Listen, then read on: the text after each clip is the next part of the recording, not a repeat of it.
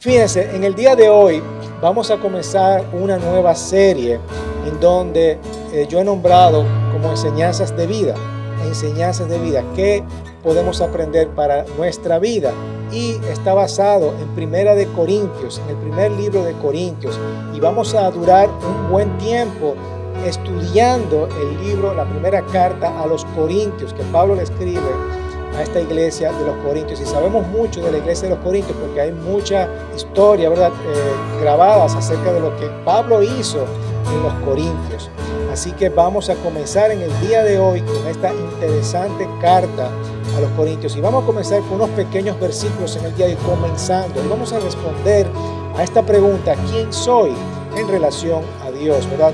En relación a lo que dice Dios, de quién soy yo y eso es lo más importante para nosotros aprender y tener enseñanzas de vida de lo que Dios tiene para enseñarnos para nuestra vida diaria, bien práctico, ¿verdad? Vamos a aprender a entender y a, poder responder a esta pregunta, ¿quién soy? ¿Quién, ¿Quién yo soy? Así que vamos a comenzar, si tienen tu Biblia, puedes comenzar a abrirla en Primera de Corintios, ¿verdad? Eso es lo que vamos a ver en el día de hoy. Pero primeramente, antes de entrar, vamos a responder a esta pregunta, ¿quién yo soy? ¿Estamos listos? Muy bien. Fíjense, muchas personas están definidas por lo que dice el mundo, por lo que dice el mundo. Y como ustedes saben, me gusta poner mi ejemplo, ¿verdad? De yo como publicista hago anuncios para eh, vender algunos tipos de productos y lo hacemos diciéndote, cómo tú te vas, cómo tú puedes definirte. Es decir, por ejemplo, te puedo vender un carro para tú decirte que estas cosas, estas cosas materiales, es lo que es, eres tú en relación a lo que tú tienes. Te define en relación a lo que tú tienes. Por ejemplo, si te vendo cerveza, pues, yo le digo a la gente, óyeme, eh, te estoy vendiendo algo en relación a lo que tú eres como una comunidad en relación a otras personas. Mira, con tu cerveza tú puedes tener amigos, ¿verdad? O el juego de dominó y todo lo demás. Si te vendo eh, un seguro de vida, generalmente lo hago en relación a cómo tú te ves con tu familia. Mira, mira, vive esa vida preciosa con tu familia. Mira tu matrimonio, tu graduación. Ok, o te estoy vendiendo eh, un préstamo, lo que sea, cualquier cosa, ¿verdad? Todo eso en relación a cómo tú te ves dentro de tu comunidad, de tu familia y todo lo demás. Si te vendo productos de belleza, ¿qué te estoy vendiendo? Te estoy vendiendo todo cómo tú eres en relación a tu cuerpo, a tu imagen. ¿Ok? Todo eso lo hacemos y ¿qué pasa? que nosotros no vemos reflejado en eso. Ah, como yo tengo la camisita tal, como yo tengo eh, mi carro tal, como yo tengo mi producto tal, yo soy quien soy. Y me defino, me da estatus, ¿verdad? Y muchas veces compramos, cometemos el error de comprar las cosas en base a un estatus. ¿Cierto? Ah, no, yo voy a comprarme esa cervecita que me están vendiendo ahí porque yo quiero ser cool delante de mis amigos. ¿cierto? Me voy a comprar el carro tal para yo verme cool, para yo verme... Había un amigo mío que cometió el grave error de, de gastar un dineral en una conferencia en donde le dijeron, mira, tú tienes que andar con carro tal y tú tienes que eh, comprarte la marca tal, porque eso es estatus. Le vendieron ese engaño y quedó endeudado hasta la taza. Y eso es lo que te quiere vender el mundo. ¿no? El mundo nos quiere definir. Sin embargo, si yo te hago la pregunta, ¿verdad? ¿Quién yo soy? ¿Quién soy? ¿Quién tú eres? Tú vas, yo te, te, digo a ti que muchas veces nosotros no sabemos responder a esta simple pregunta. ¿Quién yo soy? ¿Quién yo soy? ¿No? Yo, puedo decir, bueno, yo soy Juan Carlos, soy publicista, ¿verdad? Soy pastor. Pero muchas veces dudamos de realmente, oye, ¿quién yo soy? ¿Quién yo soy? Y Pablo en sus cartas, de las 13 cartas, él comienza diciendo la relación que él tiene con Dios y cómo Dios se relaciona con nosotros. Y es un testimonio poderoso en las escrituras porque nos da un verdadero significado de nuestra relación con Dios. Y la Biblia es impecable en este asunto. Implacable, gracias, implacable en este asunto porque nos llama una y otra vez, una y otra vez nos llama y nos dice quiénes somos, no en relación a las cosas que tenemos, a nuestros familiares, a nuestros amigos, a nuestra propia identidad, sino nos da un verdadero significado de quiénes somos nosotros. Nos da ese significado, quiénes somos nosotros, nos define. Y fíjate, en Primera de Corintios 1, Pablo comienza diciendo, óyeme, Dios me eligió para ser apóstol de Jesucristo. Pablo, llamado por la voluntad de Dios a ser apóstol de Jesucristo. Me encanta cómo Pablo dice con, bien con fuerza, con claridad, diciendo, óyeme, yo soy Pablo y estoy llamado por quién? Por la voluntad de Dios. Yo soy llamado por Dios, fui elegido por Dios a ser apóstol de Jesucristo. Pablo, no había nadie como Pablo, ¿verdad? Él era como único. Nosotros sabemos quiénes somos. Tú, cada uno de nosotros tenemos un nombre que nosotros somos llamados. Sabemos quiénes somos. Yo soy Juan Carlos.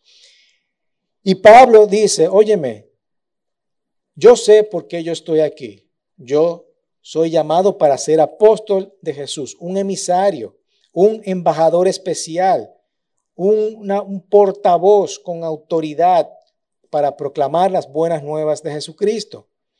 Él sabe de dónde viene de un Dios cuya voluntad gobierna sobre todo y nos guía en todo lo que nosotros somos. Él sabe a dónde va, a hablar la verdad en el nombre del Rey de Reyes y Señor de Señores. Y él sabe quién es. Él sabe que tenía problemas, él había pasado muchísimos problemas, tenía noches inquebrantables, insomnio, pasó trabajo, muchísimo trabajo, ¿cierto? Y eso es lo que Dios quiere para cada uno de nosotros. Pablo sabía muy claro que él era llamado por la voluntad de Dios a ser un apóstol de Dios. Él lo sabía eso. Y yo quiero que en el día de hoy nosotros salgamos por esa puerta entendiendo quién yo soy, quién yo soy. Y eso es importante porque eh, podemos entender la relación que nosotros tenemos con nuestro Dios, con nuestro Padre, y no lo que dice el mundo acerca de mí. No lo que dice el mundo acerca de mí.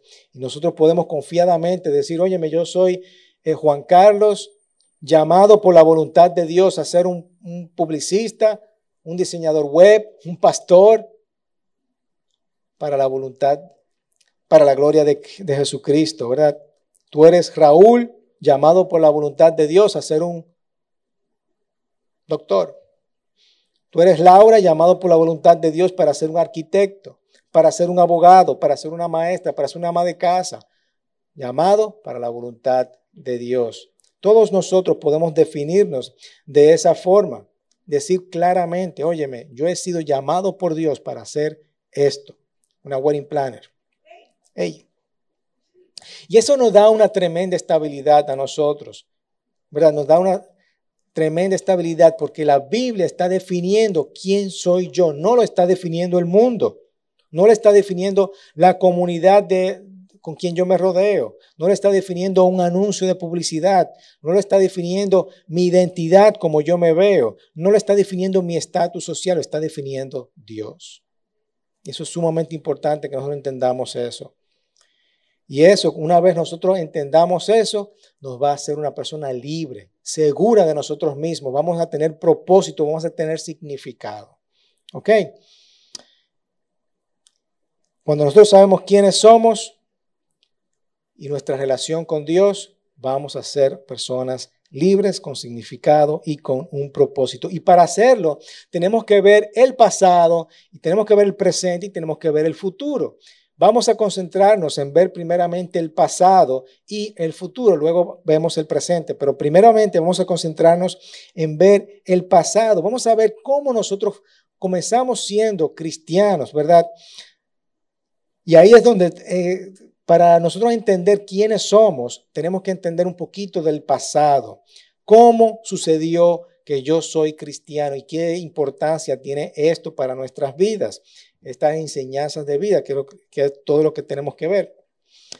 Luego sigue diciendo en 1 Corintios 1, capítulo 2, versículo 2, dice, a la iglesia de Dios que está en Corintio, refiriéndose a la carta, eh, Pablo, Pablo dice, a la iglesia que está en Corintio, a la iglesia, obviamente ya sabemos que no es un edificio per se, sino a las personas que están reunidas en Corintio, ¿verdad? A ese grupo de cristianos que está en Corintios. Dice, a los que han sido santificados en Cristo Jesús y llamados a ser su santo, su santo pueblo, ¿verdad? Junto con todos los que en todas partes invocan el nombre de nuestro Señor Jesucristo, Señor de ellos y de nosotros. ¿Ok? Cuando nosotros somos cristianos, pasaron algunas cosas. Primero, nosotros fuimos justificados delante de Él. ¿Qué significa eso? Ustedes saben muy bien, justificado es que soy pecador, merezco la muerte y Jesús recibió esa muerte por mí. Ya yo no, ya no, merezco la muerte porque Jesús murió por mis pecados y por lo tanto yo, soy justificado. ¿Ok? Luego estoy santificado, santificado. Santificado en Cristo Jesús significa que soy eh, estoy pasando por ese proceso de santificación. No soy perfecto, pero me voy perfeccionando. ¿Ok? Y he sido llamado, llamado por Dios a su santo pueblo. Y invoqué el nombre de Jesús. ¿Ok? Entonces, este versículo nos está enseñando que nosotros dejamos detrás todo lo que nosotros hemos sido, todas las viejas cosas, malos hábitos, todos los pecados, y tuvimos una ruptura, una ruptura decisiva. Y en Primera de Corintios, el capítulo 6, me adelanto un poquito al capítulo 6, versículo 9 al 11, dice, para que vean un ejemplo, dice, ¿no sabéis que los injustos no heredarán el reino de Dios? y pone algunos ejemplos, ¿verdad? Los adúlteros, los homosexuales, los ladrones, los codiciosos, los borrachos, los ladrones, todas estas personas no van a heredar el reino de Dios. Y el versículo 11 dice, si, eran algunos, si así eran algunos de ustedes, ahora son lavados, ahora son santificados. Ok, hubo algo. Si tú eras borracho, ya tú no eres borracho más. Si tú eres homosexual, hubo una ruptura decisiva, ya no lo eres. Si tú eres codicioso con el dinero, ya a partir de ahora ya tú no eres codicioso con el dinero. Jesús te llama santo. Jesús te está llamando un santo. ¿Ok? Hubo algo ahí que paró eso. Que tú puedes seguir codiciando el dinero, sí, quizás tú lo puedas seguir codiciando, pero tú eres un santo. Mientras tú pidas perdón y te arrepientas de eso, tú te vas en ese proceso de santificación. Ya tú eres justo, ya Cristo pagó por tu pecado, pero hay un proceso de santificación. Y, y Pablo está diciendo a los que han sido santificados, es decir, un proceso que ya pasó y un proceso que continúa pasando. ¿Ok? Para nosotros entender, ¿verdad?, quién yo soy, necesitamos saber cuál es esa autocomprensión, ¿verdad? De cuando nosotros miramos atrás y nos preguntamos qué sucedió en el pasado conmigo, es importante entender esto, ¿verdad? Primero fui justificado, luego entiendo que soy santificado. Dios llamó a la comunión con su Hijo, es decir, yo soy padre, tengo a mi hijo, y hay personas allá, otros niños, ¿verdad? Que están en la oscuridad, están pasando muchísimo trabajo, son inseguros, el mundo lo está definiendo a ellos. Y yo digo, no, yo quiero traer a esos niños para que jueguen y pasen tiempo en comunión con mis hijos. Los saco del mundo de la oscuridad y los traigo a mi casa a jugar con mis hijos. Yo soy padre, quiero que estas personas que están en el mundo, estos niños, jueguen y pasen tiempo en comunión con mi hijo. Eso es lo que prácticamente ha hecho Jesucristo con cada, eh, Dios Padre con cada uno de nosotros. Nos ha llamado, muchachos, ven, sal de esa oscuridad y nos ha traído para que nosotros tengamos comunión con su Hijo. Y luego comenzamos a invocar el nombre de Jesús. Ahora yo reconozco, wow, yo como el niño, ¿verdad? Invoca el nombre de Jesús. Sí, tú eres Jesús. Yo quiero que tú me saques de esa oscuridad. Yo no quiero estar en esa oscuridad. Yo te reconozco como hijo. Y todo este proceso, ustedes lo conocen como nacer de nuevo, ser una nueva criatura, convertirse. Eso es lo que es ser un cristiano. En pocas palabras, eso es lo que nosotros entendemos que pasó con nosotros. Ese es nuestro pasado. Dios te llamó, tú dijiste sí, y ahora yo tengo una comunión con Dios, con Jesucristo, ¿verdad? Porque eso es lo que quería el Padre. Y eso es lo que nosotros llamamos justificación y santificación. Ahora el Padre te llama santo. Eso, que esos niños vivían en la oscuridad, vivían en pecado, vivían haciendo lo malo, y yo los llamo, los traigo aquí para que juegue con mi Hijo Jesucristo, para que tenga comunión con mi Hijo. Ahora tú perteneces a mi familia. Tú eres un cristiano porque aceptaste ahí a mi Hijo Jesucristo. Y obviamente el Señor te llama santo. Tú eres santo. No es un rango. No es un rango. Todos nosotros somos santos delante de Dios. Desde que pasó eso, entonces es importante que nosotros entendamos eso para saber quiénes somos. ¿Ok? Ahora bien, la meta de Dios, la meta de, de Dios para nosotros era eso, que nosotros conozcamos a su Hijo Jesucristo, tener comunión con Jesucristo. Y saltamos al versículo 9, en donde dice, fiel es Dios quien nos ha llamado a tener comunión con su Hijo Jesucristo nuestro Señor. Jesucristo nos ha llamado a tener comunión con su Hijo Jesucristo. Esa es toda la meta, eso es lo que quiere Jesús, sacarnos de esa oscuridad para que nosotros tengamos comunión con su Hijo. Entonces, eso es lo que significa convertirse en cristiano. Y cuando tú le preguntas a una persona, óyeme, tú tienes una relación personal con Jesús, lo que te está preguntando es, Primera de Corintios 1.9, ¿se está, está haciendo realidad en tu vida? ¿Se está haciendo realidad tú tener una comunión con Dios, con Jesucristo? Tenemos una relación con Jesús. Eso es lo que te está preguntando. Tú tienes una vida unida en donde tú puedes recibir de Él perdón, tú puedes recibir fuerzas cuando necesitas fuerzas, estás recibiendo esperanza cuando necesitas esperanza, recibes gozo cuando te sientes agobiado o triste, estás recibiendo una guía cuando tú necesitas guía de parte de Él. ¿Y qué Él extrae de ti? porque eso es una relación, ¿verdad? Hay una relación tanto para mí como para Él. Yo extraigo de Él su fuerza, su perdón, su esperanza, su guía, el gozo, y Él extrae de mí el qué. ¿Qué, extrae Jesús de mí? Oración, fe, amor, obediencia. Eso es lo que yo le doy a mi Padre, alabanza. Versículos 23 y 24 dice, Mientras que nosotros predicamos a Cristo crucificado, este mensaje es motivo de tropiezo para los judíos y es locura para los gentiles.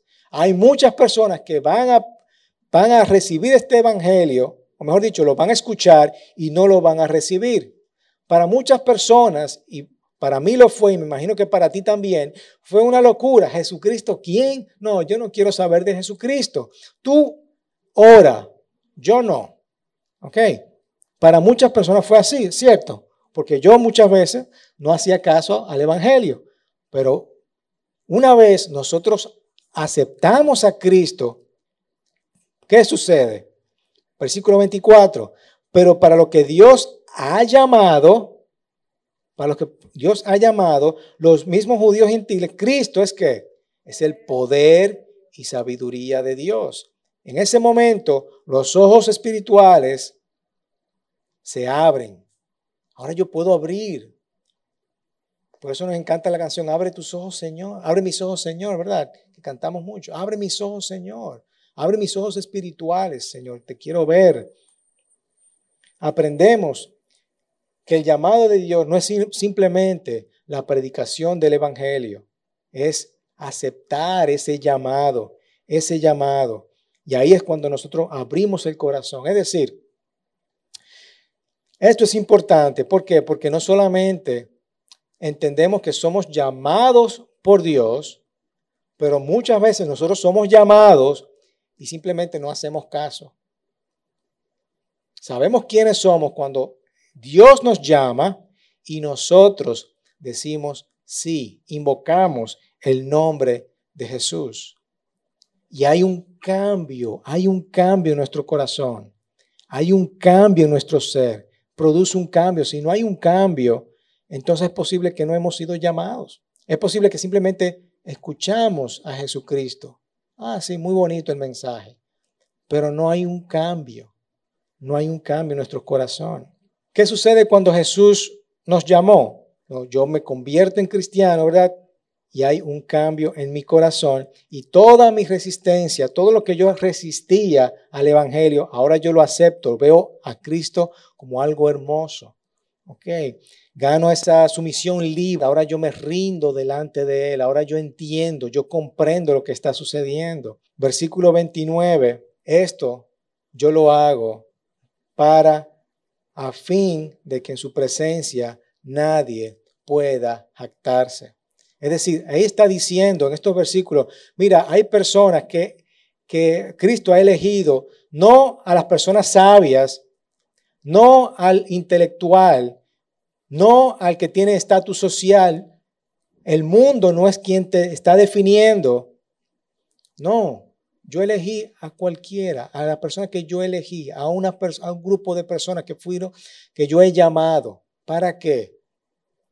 Para que nadie se jacte, para que nadie pueda decir, mira, como yo tengo este estatus social, para que, para que como yo tengo este carro, como yo tengo esta ropa, o para que como yo tenga ese intelecto, esa intelectualidad, ¿verdad? No, no, Señor. Yo llamé a ti, te he llamado para que nadie se pueda jactar, para que nadie se pueda jactar. En otras palabras, en el versículo 31 dice, si alguien ha de gloriarse, que se gloríe en el Señor. Vamos a gloriarnos en el Señor. Así que, ¿quién yo soy?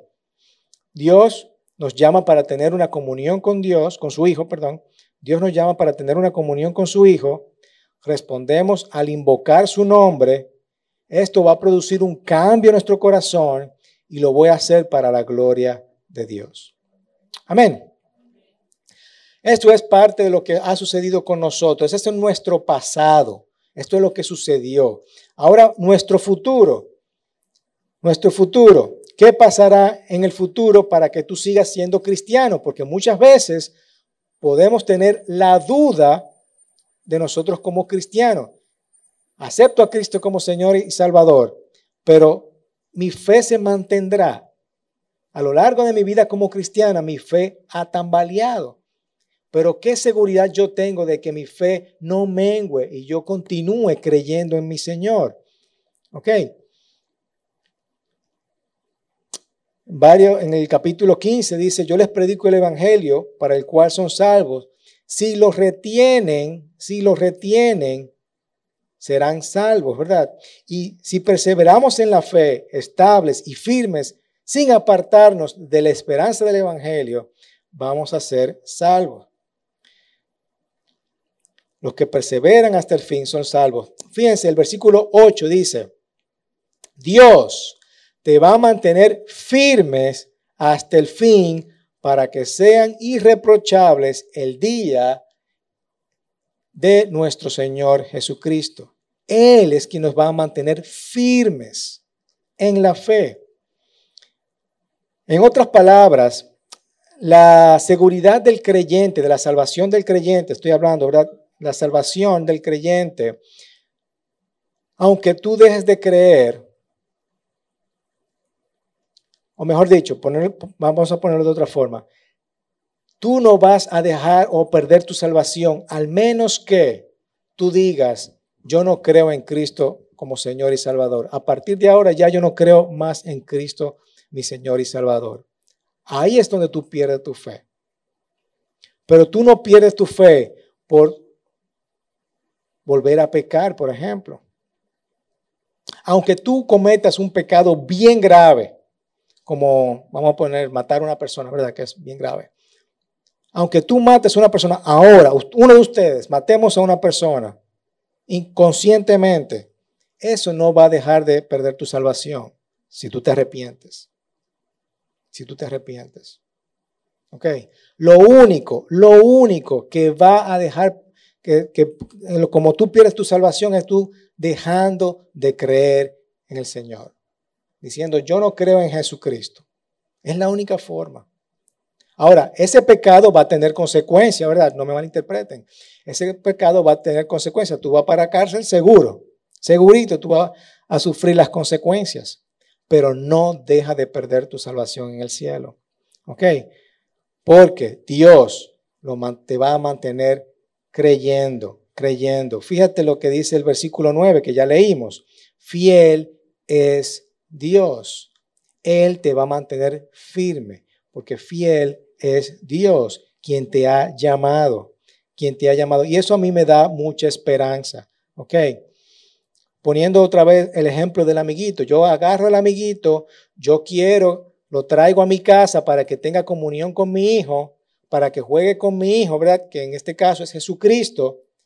Pero la única forma, si ese muchacho quiere salir de mi casa, es yo, yo no quiero jugar contigo, me voy otra vez para el mundo, no creo en ti, ese niño va a perder la salvación. Pero si ese niño comete un error, comete un pecado, el Señor, no, no, no, el Señor viene y lo trae. No, sigue jugando con mi Hijo Jesucristo. Sigue jugando con mi Hijo Jesucristo. Cometiste un error, está bien. Sigue jugando.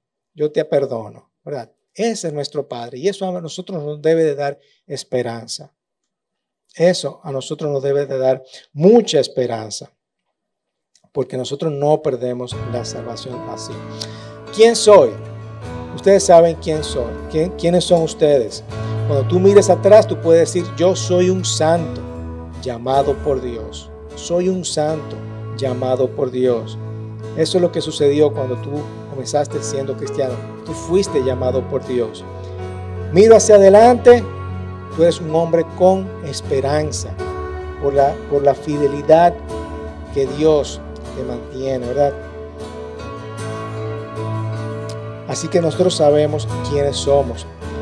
Hay una tremenda esperanza, habrá tremenda estabilidad en tu vida cuando tú sabes quién tú eres y cuando el mundo no te define. Estas son enseñanzas prácticas para nuestras vidas, comenzando a entender quién yo soy. Quién yo soy. Yo soy un santo delante de Dios, llamado por Dios a hacer la voluntad de Dios para mi vida haciendo lo que, lo que el Señor me ha llamado a que yo haga y con la esperanza viva de que Él me va a mantener firme en la fe. Amén. Y yo no me voy a apartar de Dios por más que Él, por cualquiera sea mi circunstancia, ¿verdad? Porque Él es fiel, me va a mantener firme. Amén. Con eso nosotros vamos a comenzar Primera de Corintios, ¿verdad? Definiendo quién yo soy y luego Vamos a continuar por este viaje, por esta travesía con enseñanzas de vida que está, va a estar muy, muy interesante. Así que eh, les dejo con eso. Les dejo con eso, ¿verdad? ¿Quién yo soy? Soy un santo de Dios. Soy un santo de Dios. Soy un santo de Dios. Y tengo una esperanza de que Él me va a mantener firme. Amén. Así que podemos definir como parte práctica del mensaje podemos decir yo soy. Yo soy fulano, yo soy Juan Carlos. Y por la voluntad de Dios he sido llamado a ser un pastor. ¿Verdad? El propósito de alcanzar y discipular a más personas. Ustedes pueden poner, yo soy Iselot, llamada a ser una diseñadora de boda. ¿Verdad? Y que así cada uno de ustedes. Yo he sido, soy un santo llamado por Dios y me mantengo firme en su salvación, porque Dios es fiel. Amén. Ok, Padre, te damos gracias en esta mañana porque tú eres bueno y tú eres fiel para con nosotros, Señor. Te damos gracias, Señor, porque tú nos has llamado y nosotros hemos invocado tu nombre, Señor.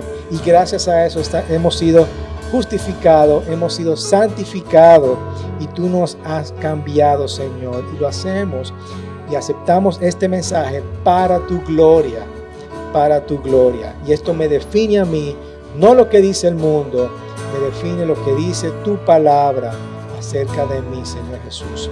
Estoy bien seguro y tengo la esperanza de que tú eres, me mantienes por tu fidelidad.